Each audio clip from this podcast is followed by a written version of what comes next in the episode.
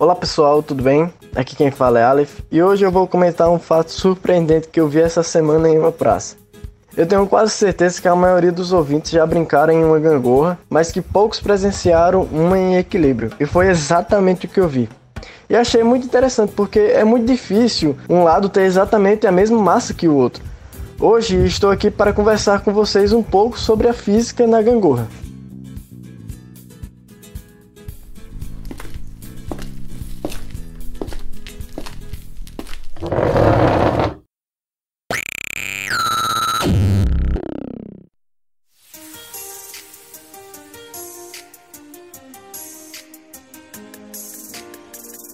Olá pessoal, estamos dando início a mais um programa. Nossas ondas sonoras chegam até vocês através da rádio escolar do IFRN Campus Caicó ou do nosso canal no YouTube Ensaios de Física. Se você ainda não se inscreveu no nosso canal, fica aqui o lembrete. Nos apoie com o joinha e compartilhe com seus amigos.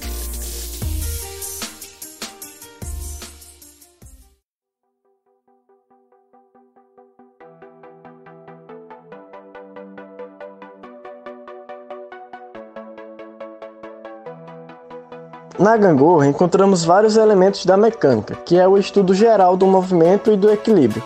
E bom, provavelmente se você teve infância saberá como a gangorra funciona.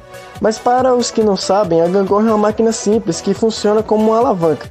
A gangorra é formada por uma tábua longa e estreita que fica apoiada no centro sobre um elemento que permite que a tábua gire, inclinando ora para um lado, ora para o outro. A gangorra está geralmente equipada com assentos em cada ponta. Para que ela funcione bem, basta que as pessoas sentadas em um lado alternadamente impulsionem o chão com a perna, a fim de fazer com que seu lado suba e seu amigo do outro lado desça. Assim, as pessoas se divertem no processo. No entanto, você já parou para pensar o tanto de física que tem na gangorra? Pense nas forças que regem a gangorra. Vamos supor que estejam eu e John em uma gangorra.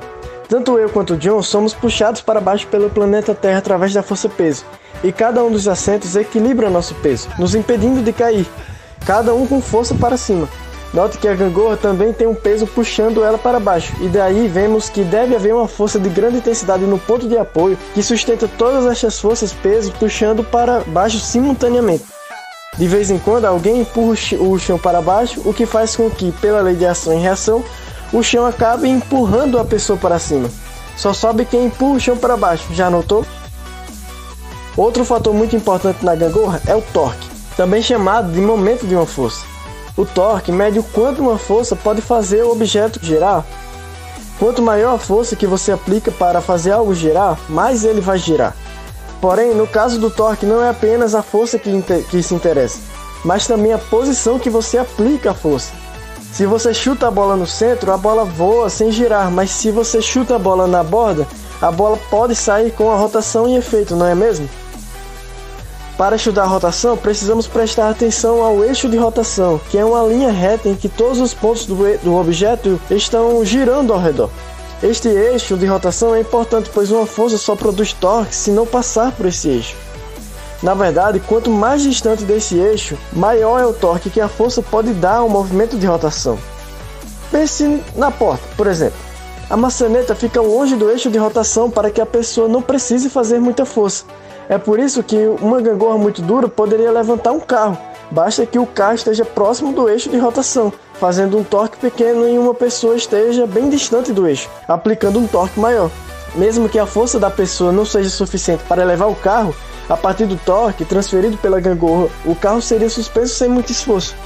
Este princípio é tão fantástico e poderoso que o famoso matemático, físico, engenheiro, inventor e astrônomo grego Arquimedes chegou a declarar que dê-me um ponto de apoio e uma gangorra que levantarei o mundo. Agora, podemos voltar ao início e discutir as possibilidades de encontrar uma gangorra bem equilibrada, sem nenhuma das pontas tocando o chão. É claro que se a gangorra estiver enferrujada, isso é mais fácil de ver, né? Porque existe uma força de atrito e tal, enfim.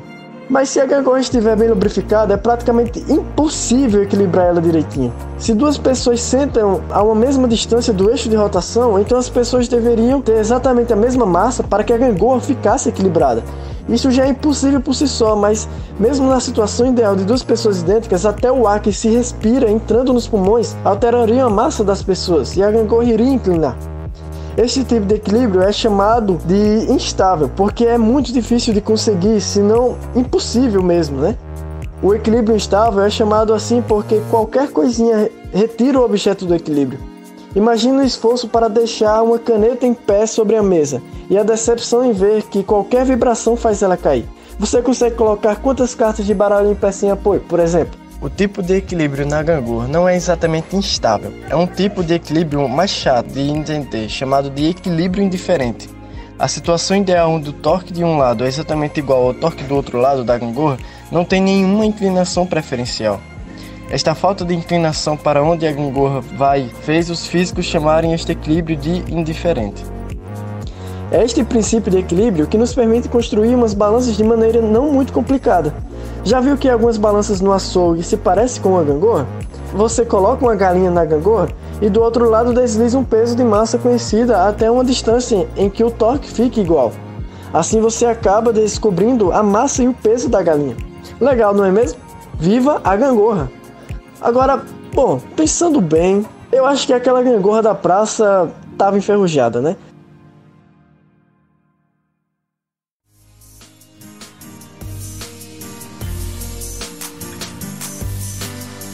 Então, galera, muito obrigado pela sua audiência. Eu espero que tenham gostado. Vamos saindo pela tangente e até o próximo ensaio.